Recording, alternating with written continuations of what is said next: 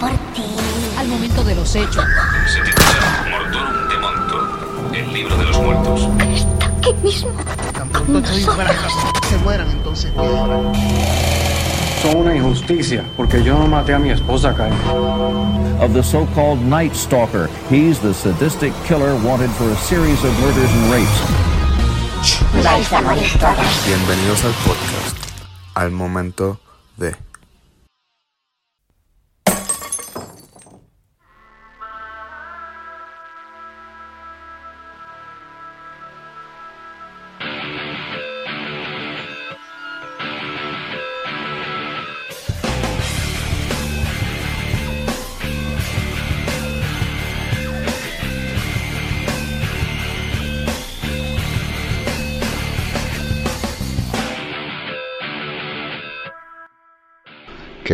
la que hay? Corillo, mi gente, saludos y bienvenidos a un nuevo episodio de Al Momento de. Notaron que la música de comienzo es diferente y es bien a propósito. Para los que leyeron el título y reconocen la música, de verdad que va bien acorde con mi estado. Ay, Dios mío, va, va bien acorde con mi estado de ánimo. No quiero decir mental, quiero decir ánimo ahora mismo. De verdad, siento que tengo la cabeza eh, en otro lado. Siento que la cabeza me, ¿verdad? Me, está girando, me va a explotar. Estos últimos, qué sé yo, cuatro o cinco días han sido bien, bien estresantes. Eh, por eso se me atrasó el pod. Han sido ha sido un escrutinio bien, bien fuerte. Este, últimos cinco días estuve haciendo las revisiones del guion, ¿verdad? Todo bien, todo perfecto, todo bonito.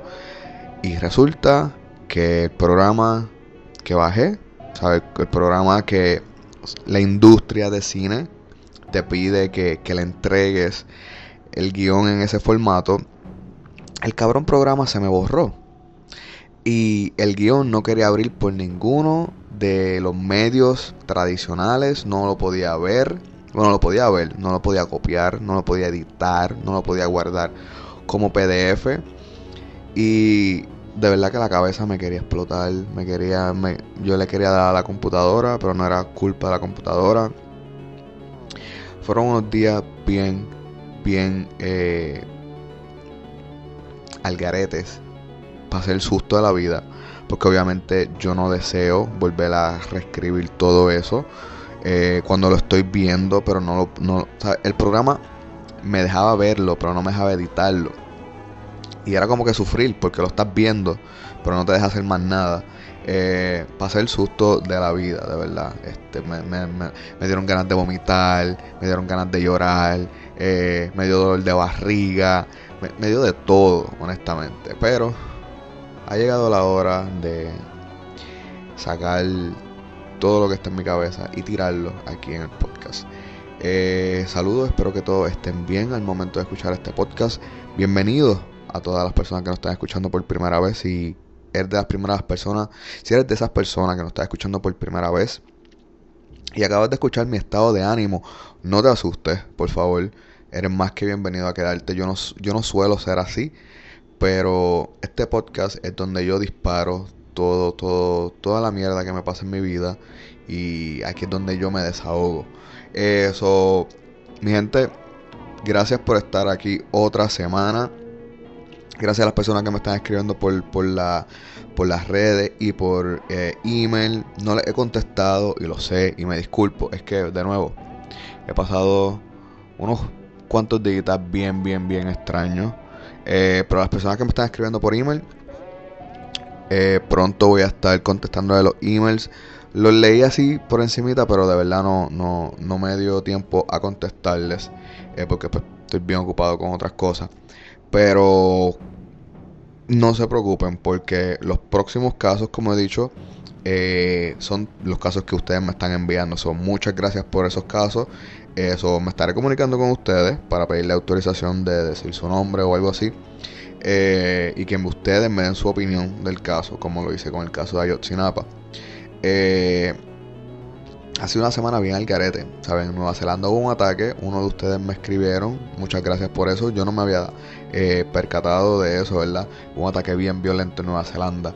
Eh, a la persona que me escribió, estaré viendo el caso. Porque creo que fue un spree killer, ¿verdad? Una de estas personas que, que, que como los ataques en Estados Unidos, que van a un sitio, sacan su arma y comienzan a disparar. Creo que fue eso. Hay que ver si la persona tenía un manifiesto o no. Eh, a ver, ver qué es lo que pasó. Aurea Vázquez en Puerto Rico fue sentenciada a cadena perpetua y yo estaba loco, loco de que esa mujer fuera sentenciada eh, para hacer ese caso, porque es un caso que a mí me ha interesado mucho y lo vengo siguiendo hace mucho, pero igual que el del... Ay, ¿cómo se llama este tipo? Igual que el del Golden State Killer, yo no lo he hecho porque ya que la persona está bajo arresto, me gustaría esperar a que pues, se le pase sentencia y después de ahí pues hacer el caso. Aurea Vázquez ha estado en mi lista hace tiempo, al igual que la persona de la que vamos a hablar hoy.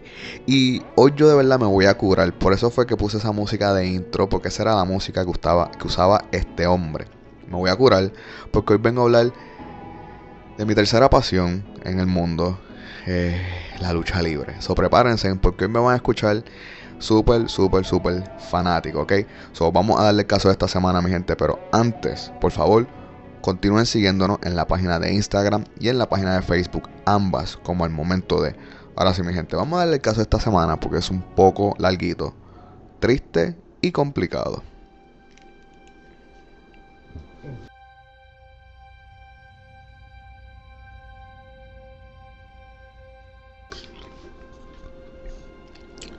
So, como les mencioné, hoy vengo a hablarle de una de mis pasiones. So, este caso es nostálgico para mí porque dentro del true crime eh, puede haber un tipo de inclinación, ¿verdad? Por el individuo. Pero al final del día, no olvidemos que estamos hablando de un asesino, ¿ok? Un acto que está mal desde el principio de los días, ¿sabes? Eso, eso está de más que decirlo. Desde el principio, desde el principio de los tiempos, ¿ok? Voy a poner el ejemplo de Bondi. Yo siempre he dicho que, yo creo que desde el comienzo de este podcast, yo he dicho que Bondi es mi asesino favorito. Eso no significa que yo lo idolatre, ¿ok? Ni me ponga una camiseta y salga a la calle con ella. No.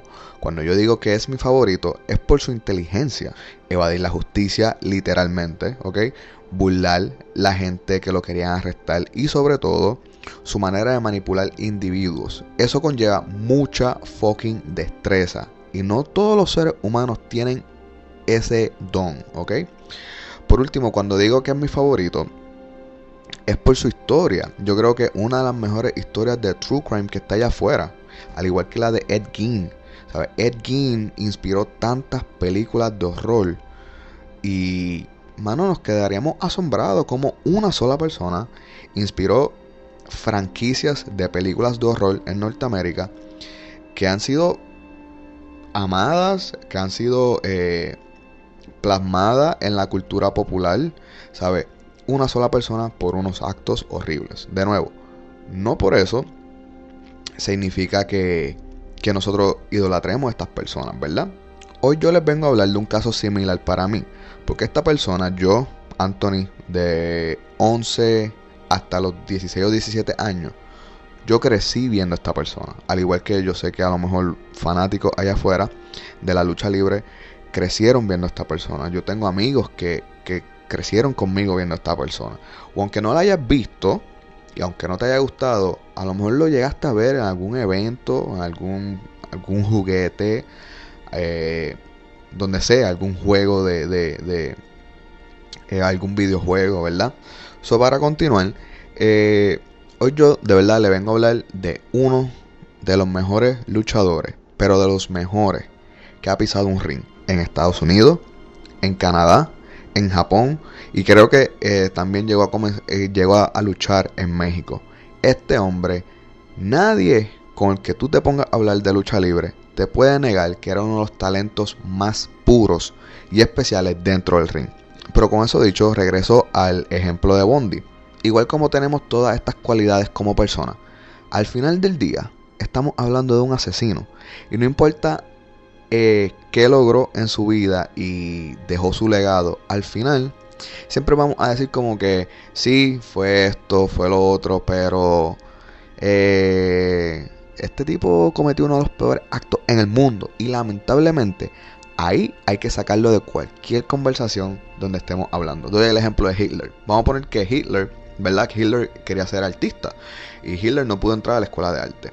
Imagínense que hubiese hecho, hubiese sido posible sus dos cosas. Sus actos eh, como líder militar, ¿verdad? Y hubiese sido un artista famoso.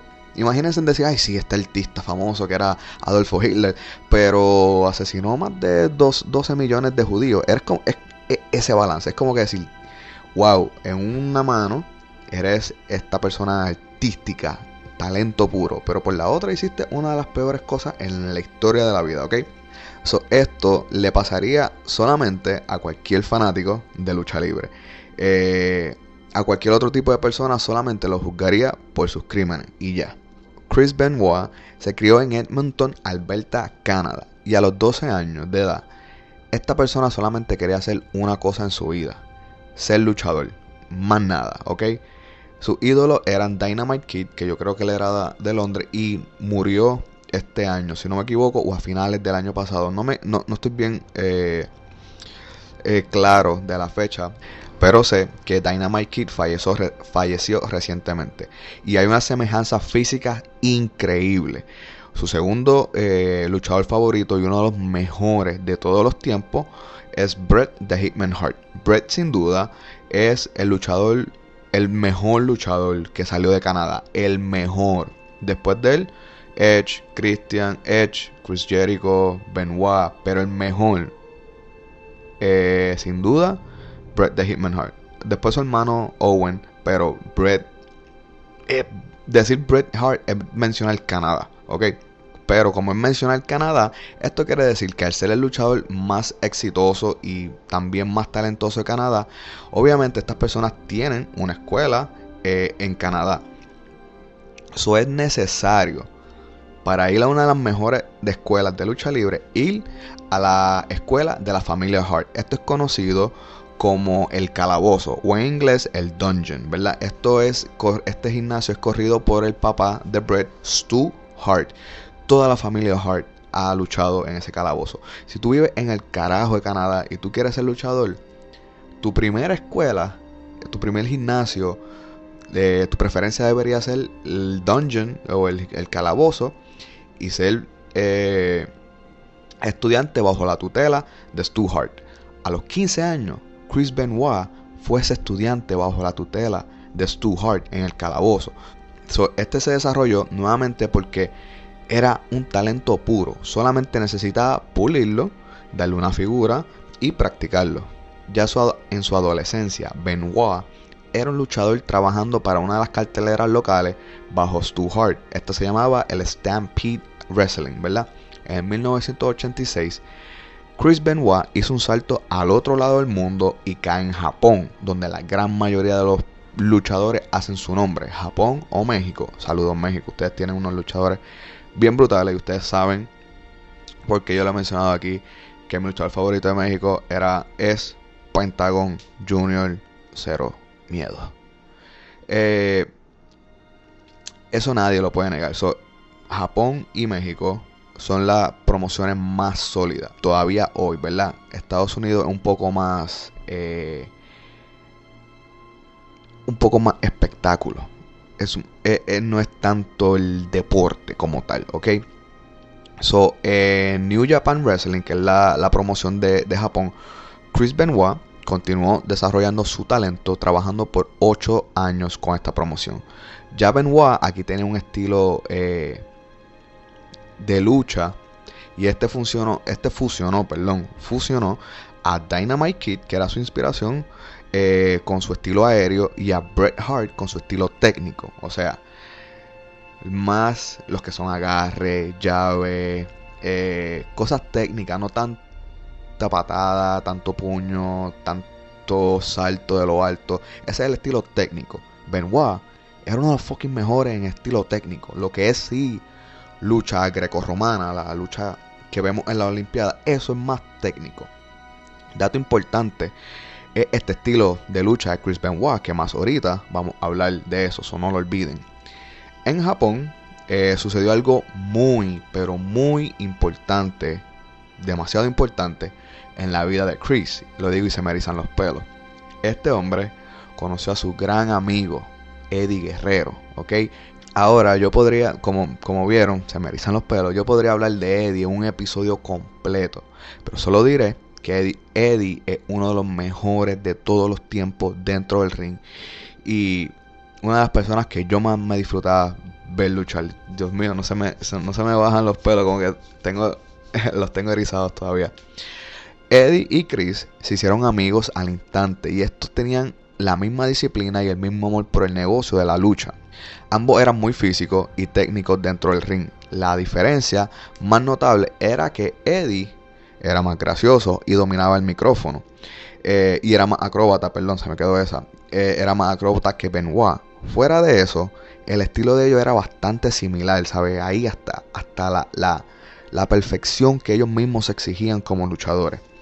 So, desde Japón viajaron a México. Eh, de México fueron a la WCW, que es la, la gran compañía WCW, eh, que le hizo la competencia a la compañía de acá de Estados Unidos, ¿verdad?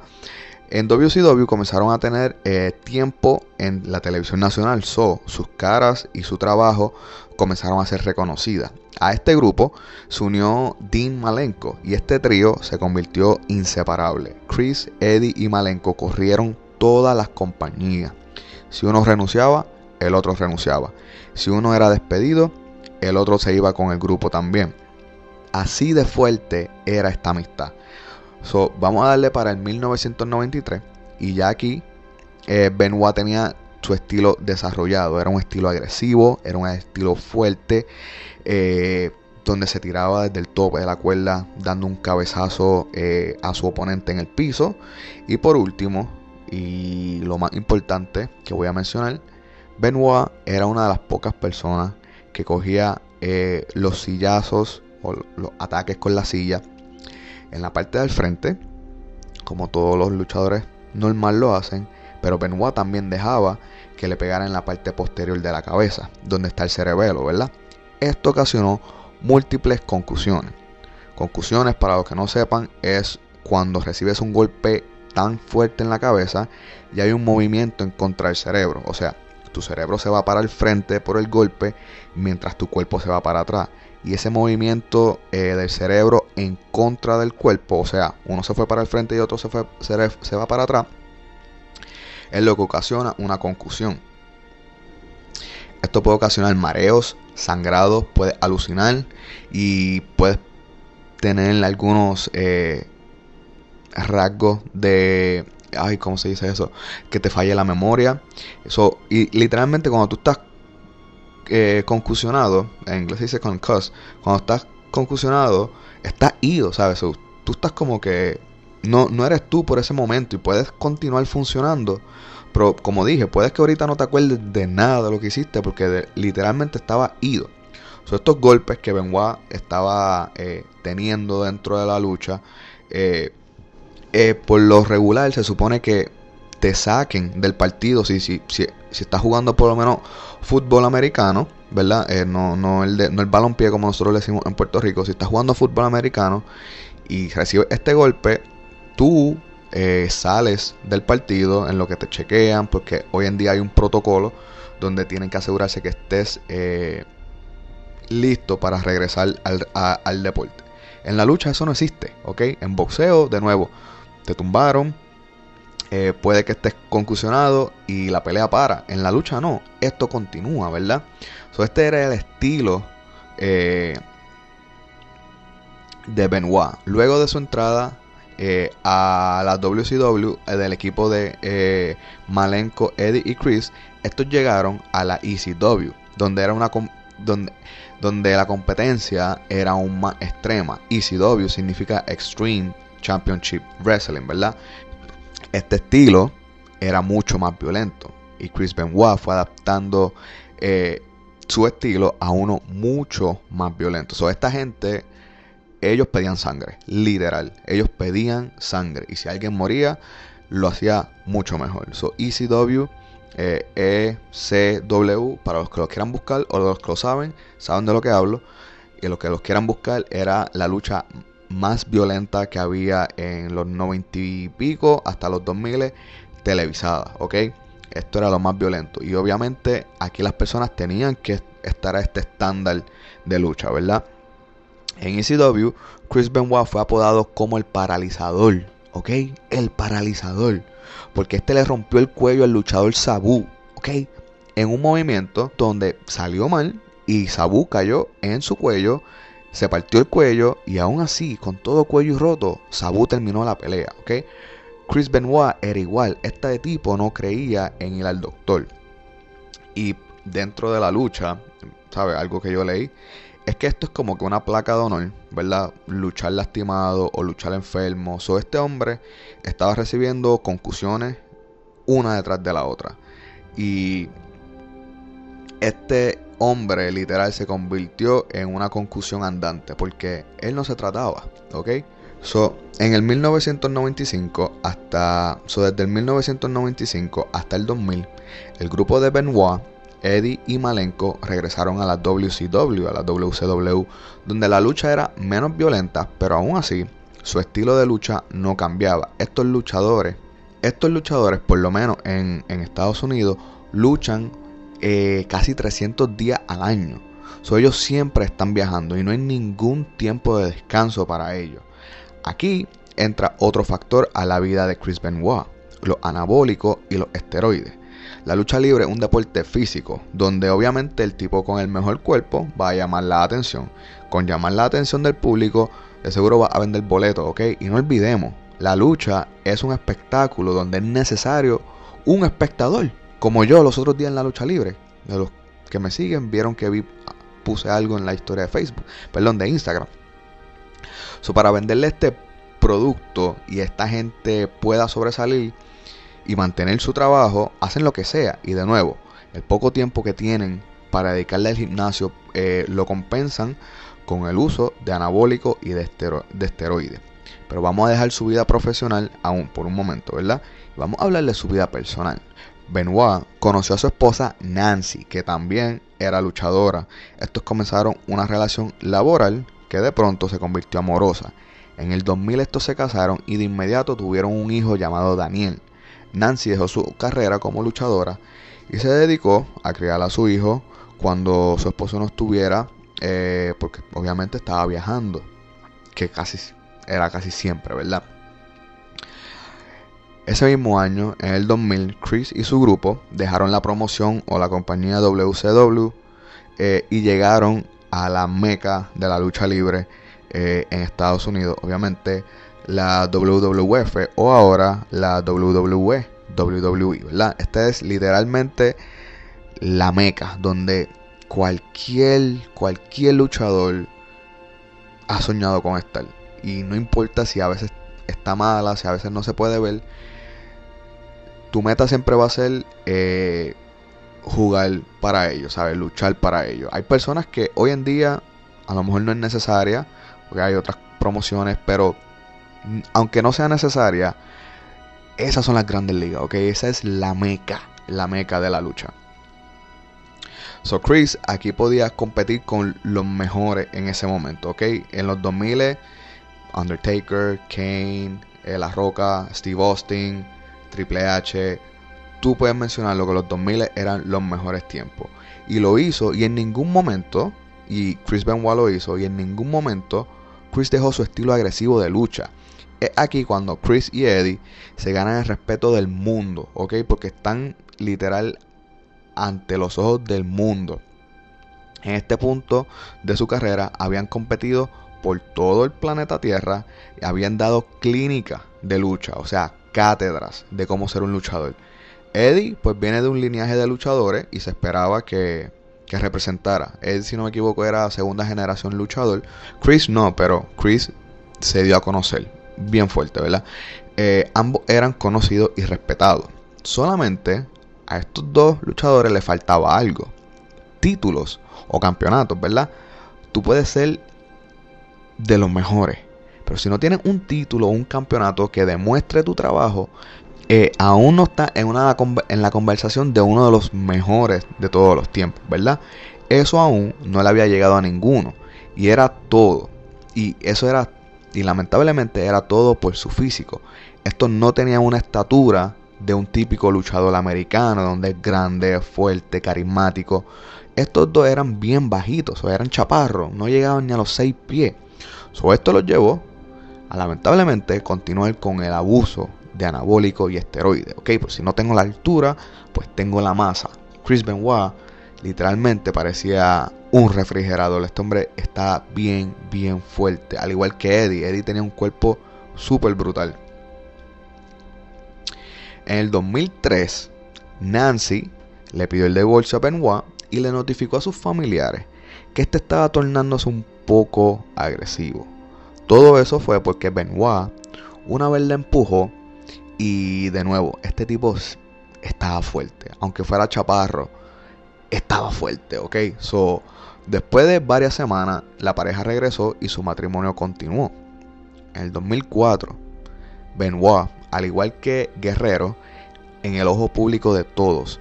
En la compañía lo amaban. Estos estaban vendiendo mercancía, estaban vendiendo boletos. Los ratings de televisión estaban por el techo. Tenían todo lo que necesitaban, excepto los campeonatos. Pero eso estaba por cambiar cuando en el evento No Way Out, sin salida, Eddie Guerrero derrotó al luchador Brock Lesnar por el campeonato universal de la WWE. Eddie automáticamente se convirtió en uno de los mejores, ganándole a uno de los mejores atletas que la faz de la tierra ha visto, Brock Lesnar, aunque yo lo odie, pero no se puede negar el talento de Brock, ¿ok? Eh, solamente faltaba su amigo de ya casi 12 años, Chris Benoit. Chris Benoit eh, en enero de ese mismo año entró al evento el Royal Rumble número uno. Y en este evento tú tienes que lanzar tus oponentes por encima de la cuerda, que son 30 oponentes, todos contra todos, por ganarte eh, una lucha en el evento más grande de todo, ¿ok? Este, por el campeonato, ¿verdad? Chris Benoit entró número uno y derrotó a los otros 30, luchando por más de casi una hora.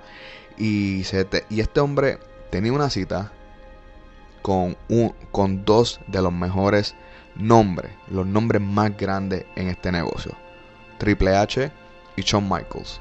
En el evento más grande de todos en la lucha libre, WrestleMania número 20, en la ciudad más importante del fucking mundo, Nueva York, en la meca del fucking entretenimiento, Madison Square Garden, ¿ok? Tenía todo para hacer la historia de, de Cenicienta, ¿ok? los mejores oponentes en el evento más grande, en, en la ciudad más famosa del mundo, en el coliseo donde si la cagas, te jodes por siempre, tu carrera se jode, o si la pegas, tu legado queda por siempre inmortal, ¿ok? Tenía todos los elementos para tener su legado escrito. Y después de una lucha de 24 minutos, Chris Benoit derrotó a ambos luchadores. Y ese 14 de marzo del 2004, Chris Benoit se coronó campeón pesado de la WWE. Y al final de esta lucha, su amigo de toda la vida, Eddie Guerrero, subió al ring a reconocer y a felicitar a su amigo por este logro. Y yo lo recuerdo completamente como si fuera ayer, porque WrestleMania 20 fue el primer evento, el primer WrestleMania que yo vi en mi fucking vida con 12 años de edad, ¿ok? So, después de estos campeonatos, ambas estrellas estaban en el tope de la industria, literalmente. Eran los nombres más grandes desde el 2004 en adelante, ¿ok? So, si lo ven desde un punto de vista eh, no fanático de la lucha libre, es algo increíble como quiera que que tú le dediques tu vida a, un sueño o a una meta, ¿verdad? Le metas horas en el gimnasio para poder verte como ellos, que sacrifiques tu cuerpo por los golpes, tu salud por los anabólicos en exceso, a tu familia por, por estar de viaje todo, todo el tiempo. Aunque tú no seas fanático, si tú ves eso todos esos sacrificios por un sueño, está brutal, de nuevo.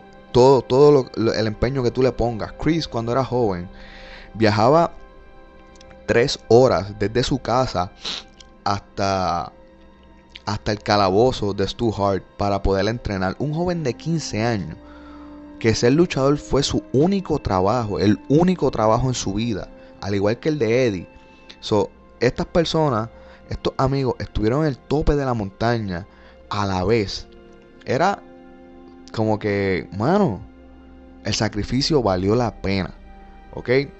Pero lamentablemente la tragedia visitó la industria de la lucha libre cuando un año después, en el 2005, Eddie Guerrero murió por complicaciones en su corazón en un hotel en el estado de Minnesota y este fue encontrado por su sobrino Chavo Guerrero. La muerte de Eddie, la digo y de nuevamente pues se me erizan los pelos. La muerte de Eddie sin duda es la muerte más sufrida por toda la industria de la lucha libre en los Estados Unidos. No sé cómo sea en México, pero en, en Estados Unidos y en Puerto Rico es la lucha más lamentada, ¿ok? No, y es la más sufrida. Hoy, casi 14 años después, todavía hacen documentales, hacen podcasts, hacen entrevistas y hacen homenaje a la muerte de Eddie Guerrero. Sin duda, Eddie, el momento en que murió, se convirtió en, la en una leyenda en esta industria, ¿verdad? Mano, yo de verdad lo invito a, que si no aún saben de quién era Eddie Guerrero eh, y si tienen algún tipo de gusto por la lucha, vean los documentales para que ustedes vean de verdad cómo la gente que se rodeó de Eddie lo lamentó, ¿sabes? Como de verdad les dolió es- esa muerte, de verdad, una muerte súper inesperada eh, y de verdad la industria completa sufrió. Pero nadie, nadie lo sufrió más que su sobrino Chavo, Rey Misterio Jr. y su amigo Chris Benoit. Nadie, ok. Esas tres personas fueron completamente devastadas y cambiadas por la muerte de Eddie Guerrero. Deben decirle, los luchadores, eh, esa gente no dura. Esa gente de verdad, comparado con, con otras industrias de deporte, no duran, honestamente, por los golpes, por el estilo de vida. Muchos, muchos de ellos recurren a las drogas y al alcoholismo. Eh, eso es bien lamentable. eh, que, que de verdad su escape sean las drogas o el alcoholismo, de verdad. Nancy, para ayudar a Chris, le regaló un diario para que expresara sus emociones. Y lo único que Chris Benoit redactaba en ese diario, en ese diario, eran las palabras: Eddie te amo, Eddie nos volveremos a ver otra vez. Después de la muerte de Eddie, Benoit sufrió la, pérdida de otros tres amigos luchadores. Ninguno como Eddie, pero eran allegados a él. Y este fue el detonante dentro de él. Nancy comenzó a ver a Chris como que estaba para- paranoico. Este instaló cámaras de seguridad alrededor de toda la casa. Y Nancy también le confirmó a su hermana que Benoit tenía más de 30 rutas alternas para llegar a su casa. Porque este pensaba que lo estaban, que habían personas siguiéndolo. O sea, literalmente estaba paranoico, ¿ok? Aún no sabemos cómo inició todo, pero en el verano del 2007, por un periodo de tres días, Chris Benoit asesinó a toda su familia, terminando con su propio suicidio. Nancy, la esposa, fue amarrada de manos y de pies y su boca fue tapada con tape adhesivo para evitar los gritos, para evitar los gritos. Benoit colocó una soga alrededor de su cuello, presionó su rodilla contra, la, contra su nuca con la parte posterior de su cabeza para ejercer presión y aló la soga hasta estrangular a su esposa Nancy. Luego al lado de su cuerpo, este colocó una Biblia y dejó su cuerpo en el cuarto donde ellos dormían. Como todos los episodios de este podcast, lamentablemente esto se pone peor.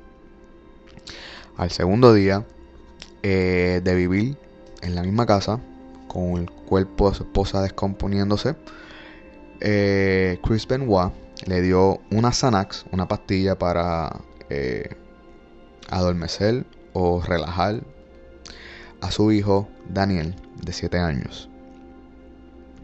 Una vez el pequeño estaba completamente inconsciente, al igual que su esposa. Eh, Chris también estranguló al niño hasta que se quedó sin vida. Luego de eso, Chris Benoit también le colocó una Biblia al lado de su cuerpo. Ese, ese detalle de la Biblia como que me como que me jode, como que me da miedo, de verdad. Al tercer día, eh, la compañía WWE llamó a Chris porque este se había ausentado a unos eventos. O sea, la lucha que nosotros vemos eh, en Estados Unidos y en Puerto Rico, que es la WWE, porque no vemos AAA, sorry, eh, no la televisan acá. no, no, es porque no queramos verles que no la televisan. Eso es para ustedes en México. la WWE se televisa mmm, lunes y martes. So, eso esos son los días de lucha televisa tele, eh, que se ve por televisión. Pero esta gente continúa luchando eh, los días en semana y los días y los fines de semana. Lo único que eso, esas luchas no son, no, no, van, no van a pasar por televisión porque no, no son como que eventos importantes. Es simplemente como que para presentarnos en tu comunidad, en tu pueblo, viste un evento de lucha, pero no va a ser televisado. Ok, so, por eso es que esta gente, como les dije, trabajan casi 300 días al año. De esos 300 días, eh, solamente dos en semana son televisados, ¿verdad? Pues Chris no se presentó a uno, a uno de esos eventos que no iba a ser televisado. Y este, este dijo que su familia estaba atendiendo a su familia porque estaban enfermos. Chris tenía un evento importante el domingo, que son los pay-per-views, ¿verdad? Los eventos que tú pagas por ver donde este nuevamente iba a ser campeón. So, era un evento bastante fucking importante para su carrera, ¿verdad? Este con todo y eso se ausentó. Este tenía una lucha pautada contra el luchador CM Punk. Eh, y de nuevo iba a ser campeón en esa lucha. En ese tercer día, Chris habló con Chavo Guerrero y le dijo que lo amaba. De una, manera extraña, como que te amo, Chavo. ¿Sabes? Como que no es como que, ok, hablamos luego, chao, te amo. No, era como que, chavo, te amo. Eh, chavo describe que era una manera extraña de decir te amo. Ok. Eh, este le envió a, por mensaje de texto sin parar a cinco personas diferentes desde su teléfono celular y desde el teléfono celular de Nancy. O sea, sin parar a cinco personas diferentes.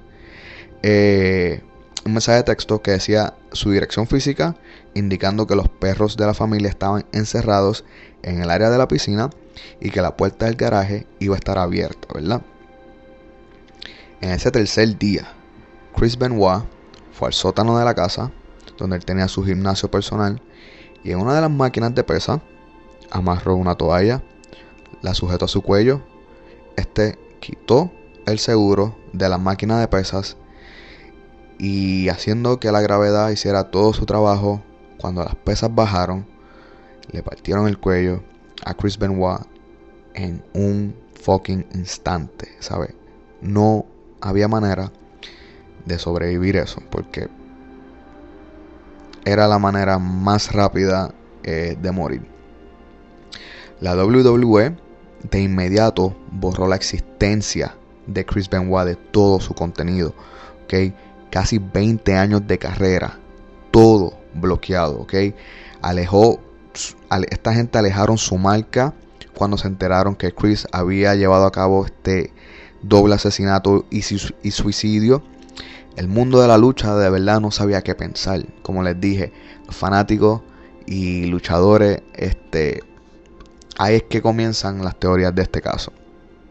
Número uno, el abuso excesivo de las esteroides. Benoit fue encontrado cuando buscan en la casa que, que su doctor le había sobre recetado esteroides eh, y esto era y esto podía contribuir a su comportamiento explosivo y violento. Pero luego esta teoría fue descartada eh, descartada porque para el momento en el doble asesinato y suicidio Benoit había dejado los anabólicos hay personas que dicen que eso fue un gran error porque tú no los tú como que no los dejas, tú como que vas bajando las dosis. No sé, no sé de anabólicos, pero he escuchado como que tú no los dejas de tomar y ya, porque literalmente es como una droga. Tú no dejas las drogas de momento, tú vas eh, con pasos, bajando las dosis y cosas así, ¿verdad? La otra teoría era la depresión, que Benoit estaba pasando por la pérdida de Eddie y de sus otros amigos. Y no es la teoría más fuerte, pero es una de las que tiene mucho peso. O sea, yo perdí uno de mis mejores amigos, yo he hablado de eso aquí anteriormente, y los primeros años yo no lo superaba. O sea, yo, yo me atrevo a decir que yo lo superé tal vez seis meses atrás, algo así. Eh, y honestamente era horrible. Era horrible eh, pensar en algo que te acordara a él. Eh, el constante recuerdo, el constante cuestionar por qué fue él, por qué. Eso, una pérdida de una persona bien cercana da muy fuerte, ¿ok? Y de seguro la muerte de Eddie lo llevó a, a un estado muy fuerte de depresión. No sé, personas que, que escuchan este podcast y han estado en depresión saben que, que una, es un sentir bien fuerte o tú estás muy vulnerable, ¿ok? De nuevo, no es la teoría eh, más fuerte que está allá afuera de él, pero es una de, las de las que consideran, ¿sabes? consideran mucho. Pero por última, eh, la teoría y la cual fue aceptada por médicos y por la industria de la lucha y, y por todo el mundo era la demencia. Chris Benoit cuando le hicieron la autopsia encontraron que su cerebro era idéntico al de un paciente de Alzheimer's con 88 años de edad. Ok, un hombre que murió a los 40 tiene el cerebro de un paciente de Alzheimer's con 88 años de edad. O sea, 48 años por encima de, de la edad que tu cerebro se supone que, que se vea, ¿ok? Todo esto fue a causa de los golpes recibidos directamente a su cabeza por casi 25 años de carrera, donde Chris Benoit nunca se atendió sus concusiones y nunca tomó tiempo de descanso para atender su salud.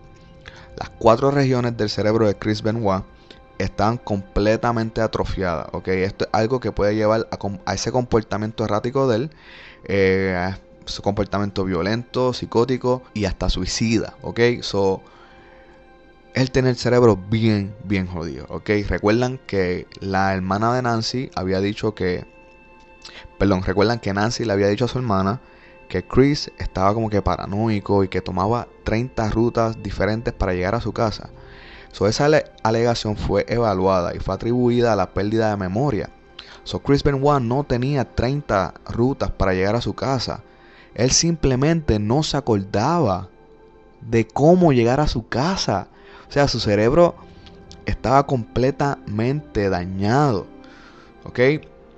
Y en la causa de, su muerte, eh, perdón, en la autopsia, el, eh, su cerebro aparece como brain damage, o sea, cerebro dañado, literal. Pueden buscarlo y aparece así mismo. So, luego de eso, la WWE, la, por lo menos en Estados Unidos, Puerto Rico no, porque yo fui los otros días y todavía lo hacen. En Estados Unidos ya no se permiten eh, golpes con sillas en la cabeza y hay una política bien fuerte de las concusiones donde si fuiste concusionado eh, después de la lucha te vas de descanso y no puedes regresar a los rines. Eh, por eso es que muchos fanáticos como que no están a gusto con el material nuevo que se les está dando, pero es que es, es menos violento que el, que, que el de antes. La WWE también tiene una política de drogas donde si no pasa alguna prueba de dopaje, también está suspendido, ¿ok? Este, lamentablemente, eh, los golpes que este hombre recibió eh, era, es algo bien, bien, bien diferente, bien difícil de hablar, de verdad, este, a gusto. Lo recibió con gusto porque era lo que él amaba. Pues le jodieron el cerebro de tantos golpes que él también se lanzaba. Estoy hablando que este hombre se lanzaba de el topo de la cuerda que mide como 6 pies hacia el piso, dándote un cabezazo, o sea, cabeza contra cabeza directo por 300 veces al, al año, ¿ok? Por 25 años. So, sin nunca atenderse, ¿ok? Era algo bien, bien, bien masoquista, puedo decir, pero bien lamentable. La WWE ha borrado todo, todo, toda, toda la existencia de Chris Benoit en los primeros años. No es hasta ahora donde han permitido al público ver sus luchas eh, y ver el contenido de él. Al principio de los de cuando esto fue bien reciente, nada, nada de él se podía ver. La WWE en Estados Unidos, ¿verdad? Tiene un canal, tiene una aplicación como Netflix, como Hulu, donde tú ves todo a través de la historia, todo, todo lo que se, ha hecho en la lucha libre en Estados Unidos. Y al principio Chris Benoit tú no podías ver nada. O sea, en una lucha que saliera Chris, la lucha se perdía. No podías ver la lucha. Eh, o sea, si habían cinco luchadores, lamentablemente los otros cuatro tenían que, que ser borrados por culpa de, de, que Chris estuviese presente ahí. Si era una lucha individual de Chris y otra persona, esa lucha también era borrada. Eh, pero ya han dejado eh, que se vea un poco más, han, han, cedido un poco más. Y todo eso es a causa de que los fanáticos dicen, era un buen luchador, era uno de los mejores. Pero vuelvo al inicio de este podcast, era un buen luchador, era uno de los mejores, pero cometió un doble asesinato y se suicidó. ¿Ok? So, no importa por dónde tú lo quieras ver, al final del día cometió, cometió un acto horrible. Y esto fue la consecuencia una de las consecuencias más lamentables para los fanáticos fuertes, de verdad, los fanáticos que respiran esto, es que Eddie Guerrero, con su muerte, quedó inmortalizado. ¿Sabe? Eddie, sin duda, y, y, yo estoy completamente de acuerdo, Eddie es una leyenda, es un inmortal en la lucha libre. Chris Benoit podía haber sido igual. Pero mientras uno subió, lamentablemente el otro bajó y no tiene ningún reconocimiento de parte de la industria de la lucha libre oficial. Porque de nuevo, hay fanáticos que a pesar de todo dicen sí, asesinó a su hijo y a su mujer y se quitó la vida. Pero con todo y eso, era uno de los mejores. Y eso nadie se lo puede quitar. So, esta lucha de era uno de los mejores pero un asesino honestamente va a continuar por siempre. Eddie Guerrero en el 2006 fue exaltado al Salón de la Fama de la WWE. Si Chris Benoit hubiese muerto por un ataque cardíaco o algo así, sin duda hubiese sido exaltado también. No sabemos si algún día lo vayan a exaltar al Salón de la Fama. Si lo hacen, yo les voy a dejar saber.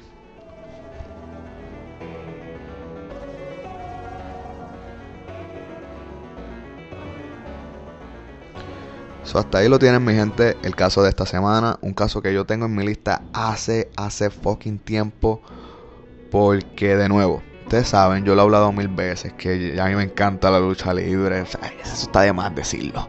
Eh, y esto es un caso que toca mis dos pasiones, lucha y true crime, ¿verdad? Eh, y tenía que hacerlo, tenía que hacerlo porque, como dije, yo puedo hablar de Eddie un episodio completo. Eh, y de Chris también que Chris no era uno de mis favoritos, pero de nuevo, a mí no me gustaba Kobe Bryant, pero yo sé la grandeza de Kobe Bryant. A mí no me gusta Ronaldo, pero sé la grandeza de Ronaldo. E igual con Ben Wyatt, a mí no me gustaba su personalidad porque él era siempre bien serio, no era como Eddie.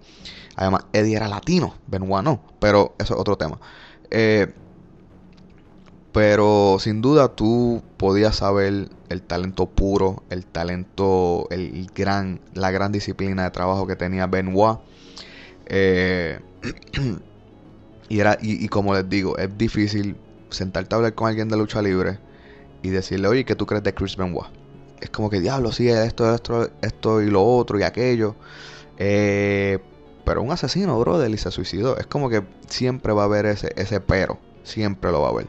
Eso es bien lamentable. De nuevo, si Chris hubiese muerto por cualquier otro tipo de, de, razón, sin duda, uno de los mejores que se ha trepado en ese ring. Igual que Guerrero, igual que Guerrero, de verdad. hasta ahí lo tienen mi gente. Eh, espero que les haya gustado, espero que se lo hayan disfrutado. Sigan, por favor, compartiendo el podcast. Ustedes son increíbles. Muchas gracias por escucharme toda la semana. Eh, sigan siguiendo la página de Facebook y de Instagram, ambas como al momento de. Y nos vemos la semana que viene en el episodio número 50. Diablo, el número 50. Del momento de...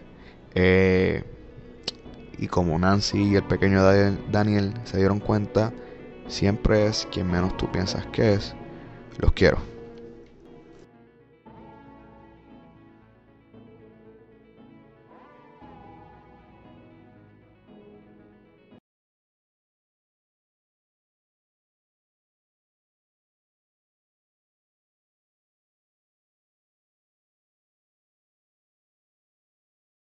Oliver, tengo que grabar.